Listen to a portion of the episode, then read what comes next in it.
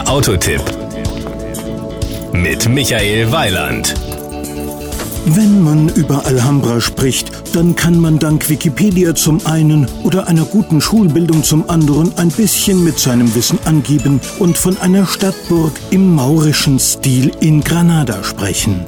Der Name soll übrigens die rote bedeuten, wegen der rötlichen Farbe der Außenmauern. Dass sich Seat den Namen Alhambra für den hauseigenen Van gesichert hat, bedeutet allerdings nicht, dass es sich dabei um ein festungsähnliches Fahrzeug handelt. Im Gegenteil. Das Outfit. Sein Design verdeutlicht die Dynamik des neuen Seat Alhambra schon auf den ersten Blick.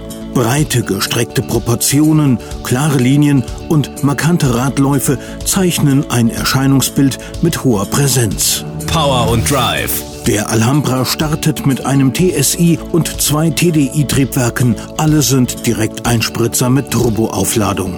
Der TSI leistet 150 Benzin PS, die TDI liefern 140 und 170 Diesel PS an die Vorderräder.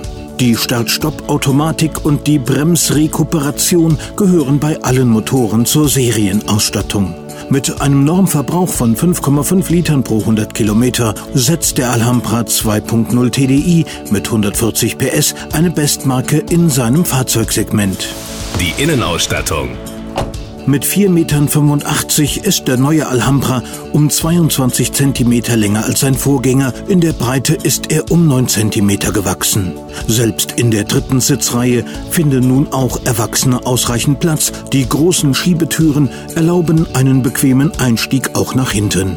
Bei fünf Sitzplätzen liegt bereits das Basisgepäckraumvolumen bei 885 Litern. Werden nur zwei Sitzplätze genutzt, steigt die Kapazität auf maximal 2297 Liter. Die Kosten. 27.500 Euro. Das ist die Schwelle zum Eigentumserwerb an einem Seat Alhambra. Dafür gibt es den 150 PS Benziner. Für 35.300 Euro wird es dann der 2.0 TDI mit 170 PS und 6-Gang DSG.